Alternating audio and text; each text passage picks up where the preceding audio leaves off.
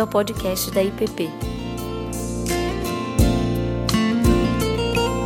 A mensagem que você está prestes a ouvir foi ministrada pelo pastor Ricardo Barbosa. Todos, todos vocês sabem, conhecem a minha profunda admiração pelo apóstolo Paulo e pela teologia do apóstolo Paulo. A forma como ele compreendeu a vida, o ensino, tudo aquilo que Jesus fez e realizou e a maneira como ele relacionou tudo isso com a Bíblia que ele conhecia muito bem, que era o Velho Testamento, a Torá, os profetas, é simplesmente impressionante. Ninguém foi capaz de fazer toda essa, essa costura magistral, impressionante, como Paulo foi. Somente alguém cheio de Cristo, alguém cheio do Espírito Santo seria capaz de fazer tal coisa. Quando lemos as cartas de Paulo aos Romanos, Coríntios, Gálatas, as cartas que ele escreve da prisão, como a carta aos Efésios, Filipenses, Colossenses, Filemão, suas cartas pastorais, todas elas contribuíram de uma forma imensa para a consolidação, para que o cristianismo firmasse bem os seus alicerces, integrando toda a história bíblica, toda a teologia, o ensino de Jesus com os profetas, com os patriarcas, com toda a narrativa bíblica, ele fez isso de maneira magistral, magnífica. O Dr. Gordon Fee,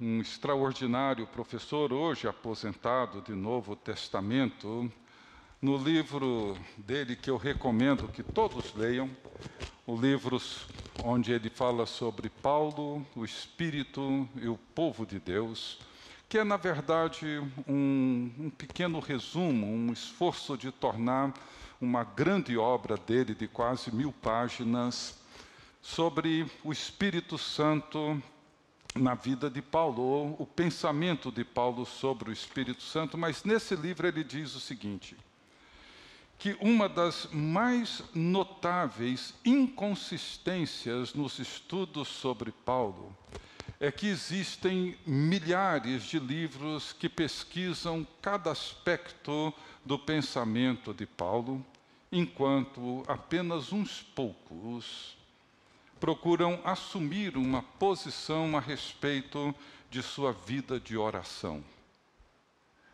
Por certo, diz ele, o conhecimento maior das pessoas a respeito de Paulo está limitado ou ao missionário ou ao teólogo. Mas o que está claro nas cartas de Paulo é que ele era um homem de oração muito antes de ser um missionário ou um pensador. Hoje, no próximo domingo, eu gostaria de meditar com vocês sobre as duas orações de Paulo na carta que ele escreve aos discípulos de Jesus na cidade de Éfeso. A primeira encontra-se no primeiro capítulo, nos versos 15 a 23, que é o que nós iremos meditar hoje, e a segunda no capítulo 3, nos versos 14 a 21, que iremos considerar no próximo domingo. Todos nós sabemos que a prática da oração, ela é, ao mesmo tempo, extremamente simples e também muito complexa. Ela é simples a ponto de uma criança orar.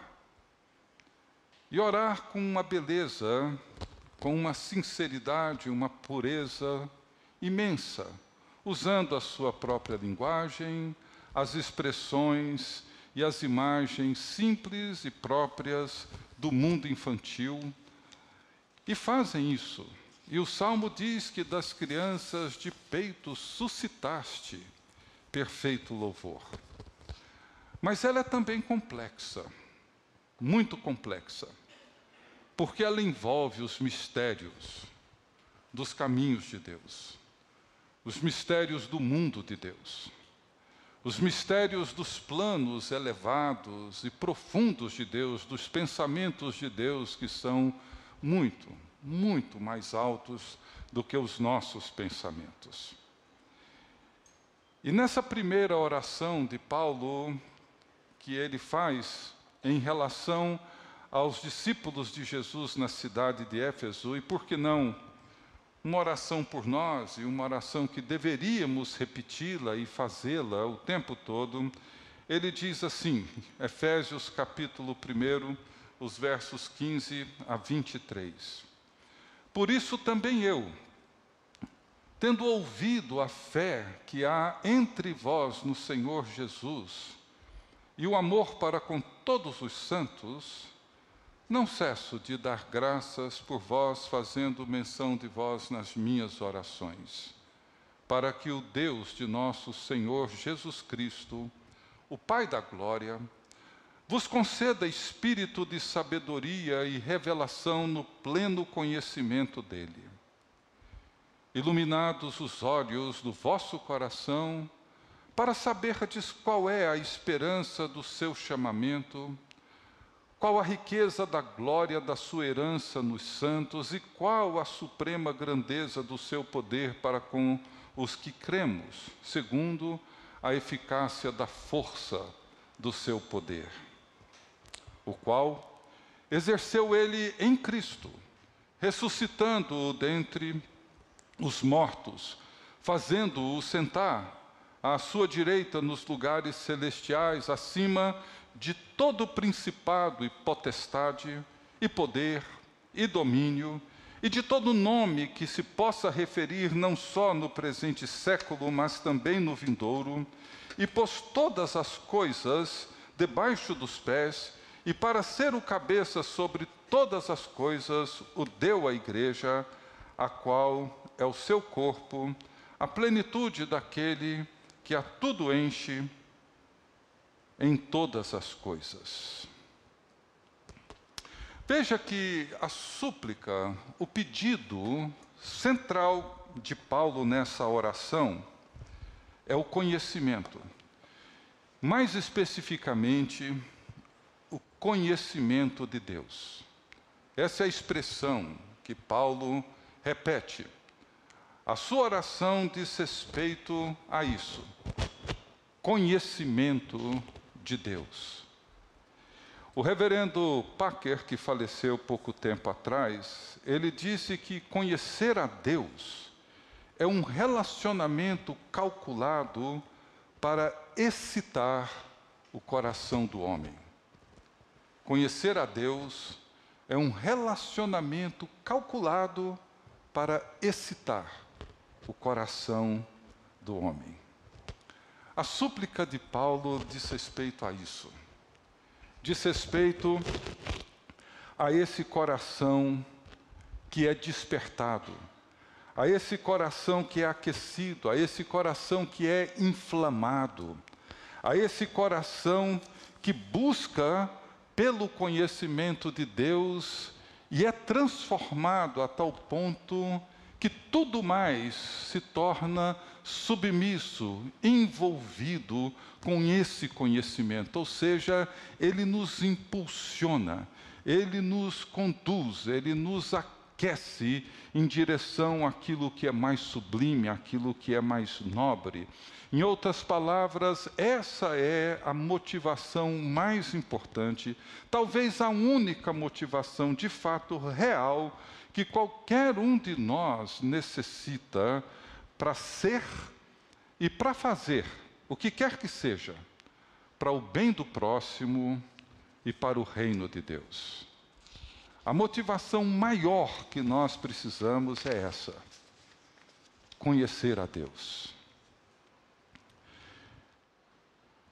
E meditando nessa oração esses dias, eu me dei conta de que uma diferença que existe entre as nossas orações e a de Paulo é que nós presumimos que conhecemos a Deus e que o conhecemos muito bem.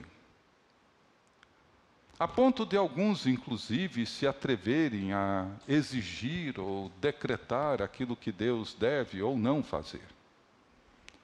Paulo, ao contrário, ele presume que nós não conhecemos a Deus. Pelo menos, não o conhecemos como imaginamos, ou o que dele conhecemos é pouco, é muito pouco, é bem superficial.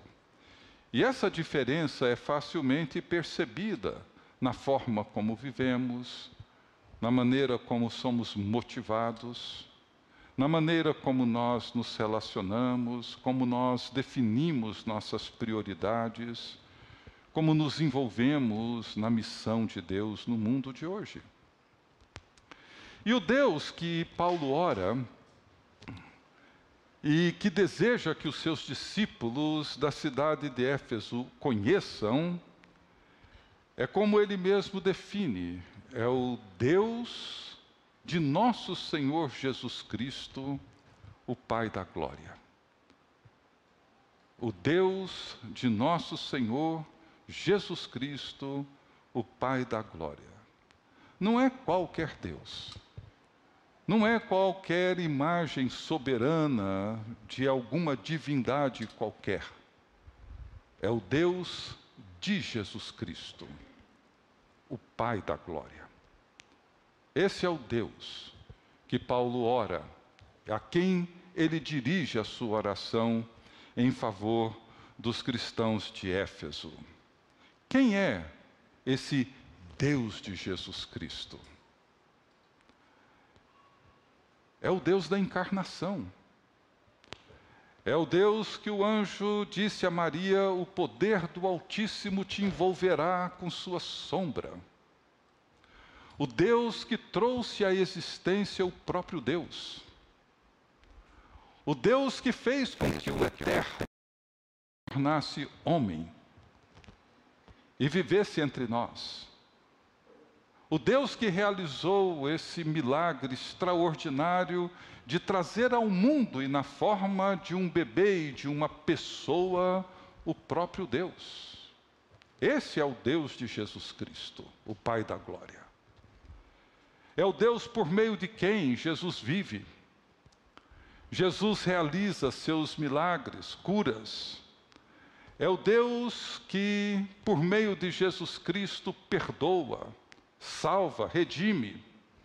Ao ser perguntado pelos discípulos sobre quem poderia ser salvo, Jesus responde: os impossíveis dos homens são possíveis para Deus. Para Deus não há nada impossível, para o Deus de Jesus Cristo. O Deus de Jesus Cristo é o Deus da ressurreição. É o Deus que leva o seu filho até o Calvário e o Deus que o tira da, do sepulcro, Deus que o ressuscita dentre os mortos. E na pregação de Pedro no dia de Pentecostes, ele afirma que a este, referindo-se a Jesus Cristo, Deus o ressuscitou. Esse é o Deus de Jesus Cristo, esse é o Pai da glória. É o Deus que exalta Jesus e o coloca à sua destra no trono eterno. E Paulo, escrevendo aos Filipenses, ele diz: pelo que também Deus o exaltou, sobremaneira lhe deu um nome que está acima de todo nome. É esse o Deus a quem Paulo ora, e é esse o Deus que Paulo deseja que nós conheçamos, e conheçamos bem. E é o conhecimento desse Deus de Jesus Cristo, Pai da glória, que excita o coração humano. É esse Deus de Jesus Cristo que nos enche de paixão e nos faz viver como Paulo descreve na mesma carta aos Efésios, no capítulo 4, essa vida digna. Viver de maneira digna do Evangelho de Jesus Cristo.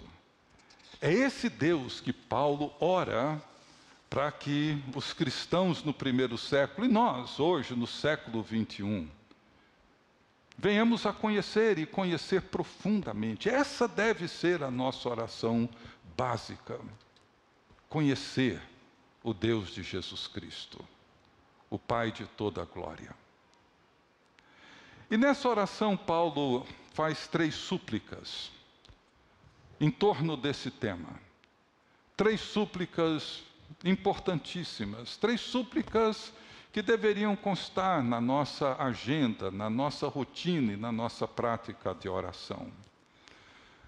Nessa oração, ele pede a Deus para que ele ilumine, para que ele abra os olhos do coração e dê sabedoria a cada um de nós, como aqueles discípulos do primeiro século, para que eles conheçam a esperança do seu chamado para que eles conheçam a esperança do seu chamado. É mais do que um conhecimento intelectual. É um conhecimento profundamente pessoal e integral.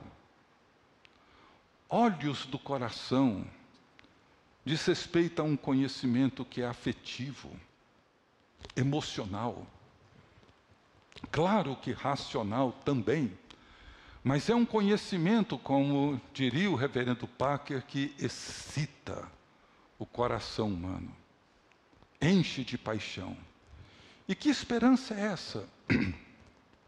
Que esperança que nós precisamos conhecer. Veja o que Paulo diz nos versículos anteriores do capítulo 1. Ele diz que esse Deus de Jesus Cristo, Pai da glória, ele nos redimiu. Ele nos revelou o mistério da Sua vontade, Ele nos escolheu, fez de nós seus filhos e filhas, e que na plenitude dos tempos Ele fará convergir em Jesus Cristo todas as coisas, a fim de sermos para o louvor da Sua glória.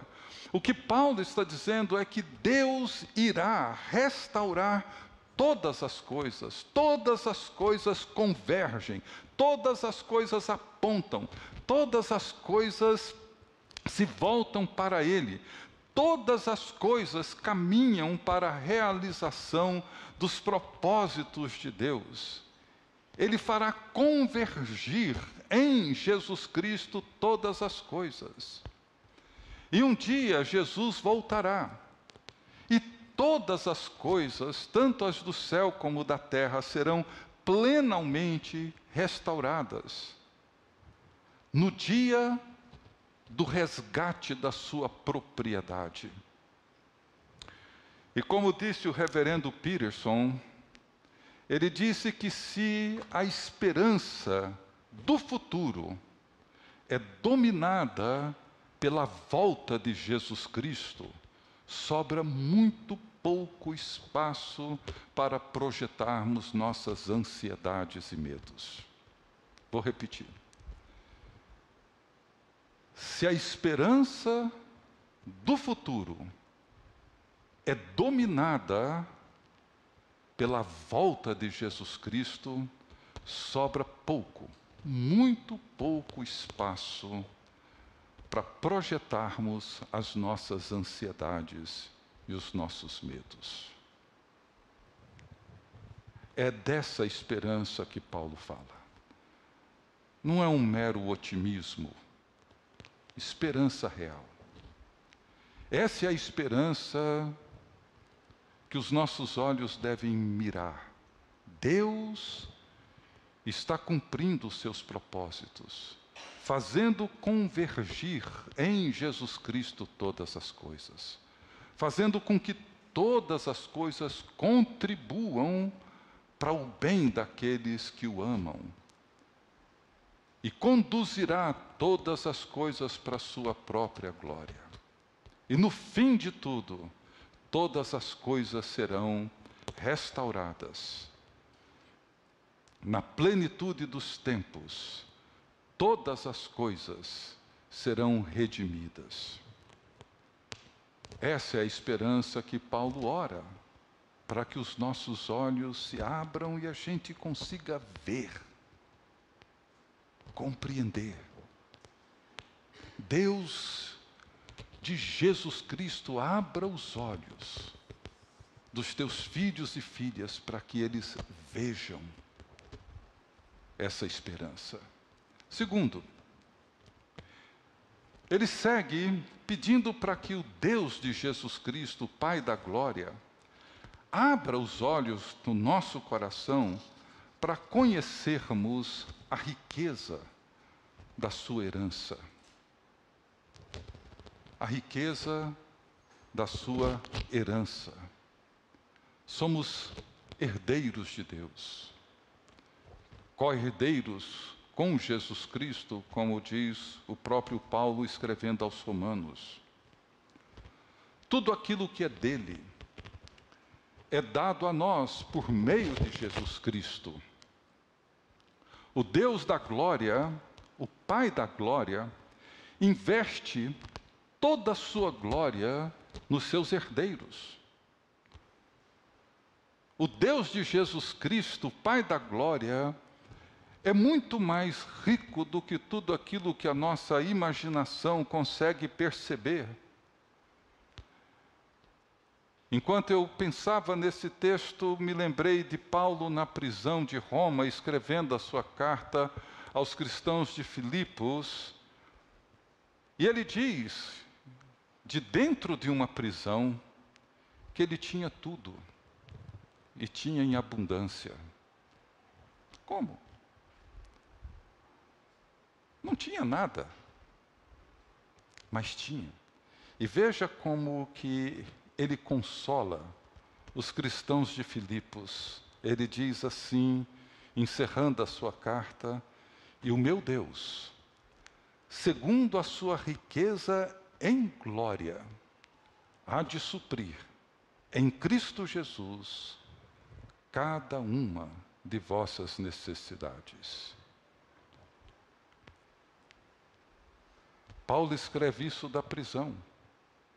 E o meu Deus, segundo a sua riqueza em glória, há de suprir cada uma das suas necessidades em Cristo Jesus. Cada necessidade emocional, cada necessidade física, cada necessidade espiritual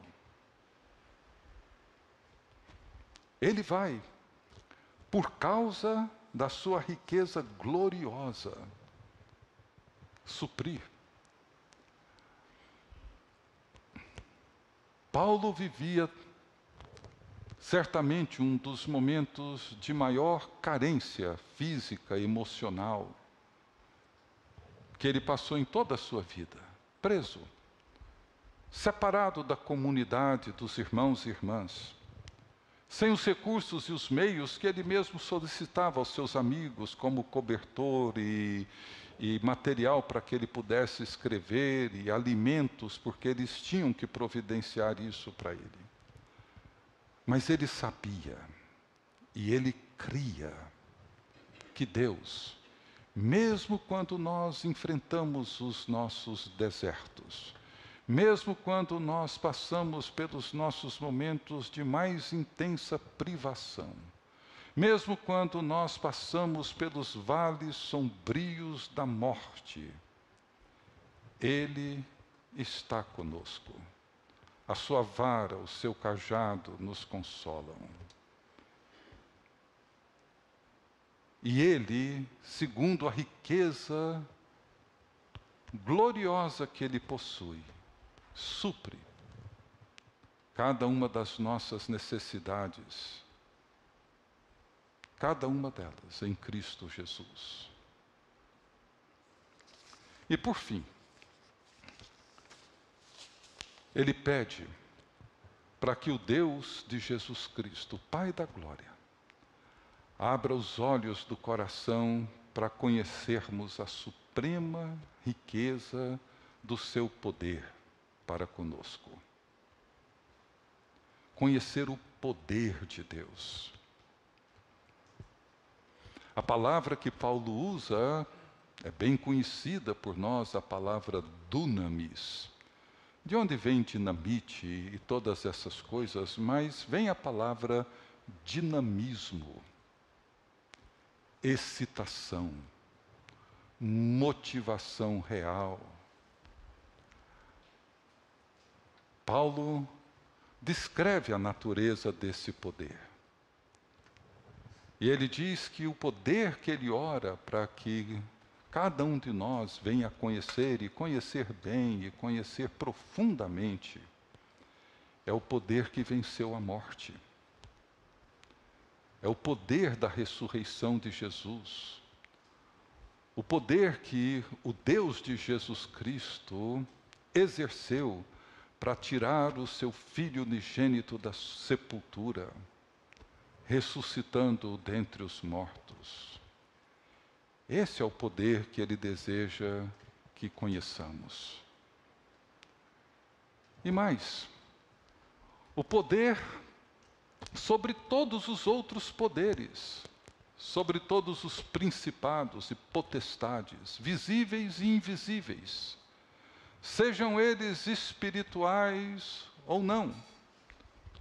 Jesus na cruz derrotou todas essas potências, todos esses poderes. Na cruz, ele os expôs ao desprezo e triunfou sobre eles. Ele quer que nós conheçamos esse poder para que não nos sintamos intimidados pelos poderes que nos envolvem, que nos amedrontam, que nos aprisionam que nos deixam ansiosos, inseguros, sejam eles quais forem, espirituais ou não. Todos esses poderes foram expostos ao desprezo quando Cristo triunfou sobre eles na cruz. E Ele deseja que conheçamos o poder que derrotou toda a resistência humana. Todos irão um dia se curvar e confessar que Jesus Cristo é o Senhor, é o Deus, para a glória de Deus Pai. Então veja, Ele quer que conheçamos o poder de Deus, a suprema grandeza do seu poder, o poder que venceu a morte, o poder que venceu e expôs ao desprezo e ao ridículo todos os outros poderes, e o poder que derrotou a resistência humana, e que naquele dia em que todas as coisas convergirem, toda língua confessará que Jesus Cristo é o Senhor para a glória de Deus Pai. Não haverá um único ser humano, por mais arrogante, poderoso, influente que seja, que não se dobrará e confessará que Jesus Cristo é o Senhor. Essa é a oração de Paulo. Esse é o Deus que Paulo deseja que conheçamos o Deus de Jesus Cristo, o Pai da glória. A oração de Paulo é para que os nossos olhos, os olhos do nosso coração se abram, para que as nossas emoções, nossos afetos, nossos sentimentos, tudo aquilo que somos, possam conhecer, possa conhecer a esperança da nossa vocação do nosso chamado, quem somos. Conhecer a riqueza, a herança gloriosa da qual somos herdeiros. Tudo aquilo que é do Pai tornou-se do Filho, e aquilo que é do Filho torna-se nosso. Herdeiros de Deus, co-herdeiros com Cristo. E conhecer a suprema suprema grandeza do seu poder. Esse poder que nos dá vida, esse poder que nos arranca da sepultura, esse poder que vence todos os outros poderes, que derrota toda a resistência humana. Que Deus nos ajude a orar assim. Que Deus nos ajude a perceber que precisamos ir muito além daquilo que temos feito. Que você ore assim pelos seus filhos, mais do que pela saúde, pelo sucesso deles na sua formação, mais do que a segurança deles, ore para que a esperança deles seja real. Ore para que eles entendam a herança que eles têm em Cristo Jesus. Ore para que eles experimentem o poder de Deus. Ore por você mesmo. Ore por aqueles à sua volta. Ore aqui pela igreja. É isso que nós precisamos, como povo de Deus. Conhecer o Deus de Jesus Cristo, o Pai da Glória. Deus bendito, nós te agradecemos e te louvamos, porque o Senhor é santo, é justo, é Deus Todo-Poderoso, Deus misericordioso e que realiza a sua justiça. Te louvamos porque todas as coisas caminham para o fim e o propósito que o Senhor mesmo determinou. Permita, ó Deus, que teu povo experimente a esperança real e viva que o Senhor nos oferece. A herança gloriosa das riquezas de Cristo, das quais somos herdeiros para que vivamos como teus filhos e filhas.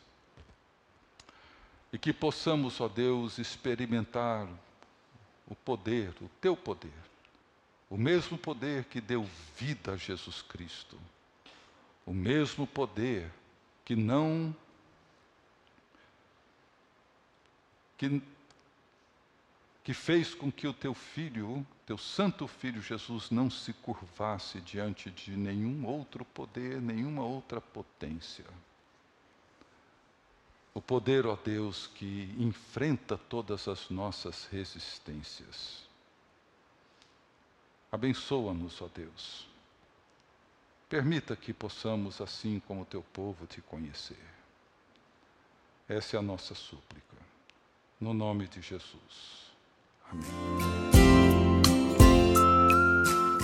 Você acabou de ouvir o podcast da IPP. Para saber mais, acesse nossa página em www.ippdf.com.br.